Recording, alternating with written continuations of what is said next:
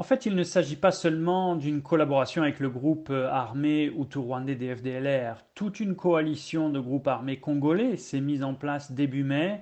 Un pacte de non-agression a été signé entre ces groupes et de non-agression avec l'armée régulière également. Donc, outre les FDLR, il y a aussi la PCLS, des groupes Niatura, le CMCFDP ou encore l'aile guidon du NDCR. Tous ces groupes sont responsables d'abus dans leurs bastions respectifs. Nos recherches montrent que plusieurs de ces groupes ont reçu euh, des munitions, des tenues militaires ou des rations alimentaires de la part d'unités de l'armée. Et ces groupes se sont donc déployés sur la ligne de front en appui à l'armée dans les combats contre le M23, principalement entre les mois de mai et d'août.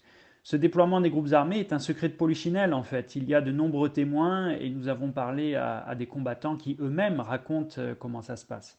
Human Rights Watch euh, soupçonne euh, quelques chefs militaires congolais ou s'agit-il d'une stratégie de l'armée selon vous qui consiste à recourir donc à ces éléments des FDLR pour tenter de repousser les rebelles de, de l'ex-M23 il est difficile à ce stade de parler d'une stratégie de, l'armée. En tout cas, selon les déclarations officielles, y compris celle du président Tshisekedi, toute collaboration est, officiellement condamnée.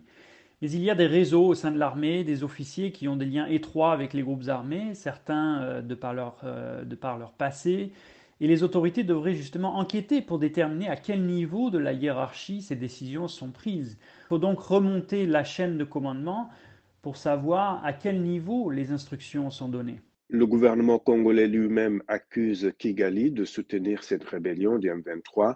Alors que faut-il euh, tirer comme enseignement sur ces accusations mutuelles concernant la situation dans l'est de la RDC Je pense qu'au-delà des accusations mutuelles entre le Congo et le Rwanda, nous nous intéressons aux faits. Le soutien rwandais apporté au M23 et les exactions commises par ces rebelles ont été documentés ces derniers mois que ce soit par nous-mêmes ou le groupe d'experts des Nations Unies, par exemple. Euh, de même que le recours aux forces supplétives côté congolais. Il est important euh, de noter que ces soutiens n'ont malheureusement rien de nouveau et que l'histoire se répète.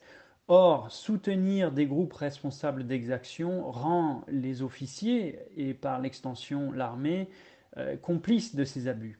Les autorités devraient donc enfin euh, assainir l'armée, euh, enquêter et poursuivre ceux qui sont responsables d'abus ou qui collaborent avec les groupes armés responsables d'abus pour mettre fin à l'impunité et que ces cycles euh, qui se répètent cessent.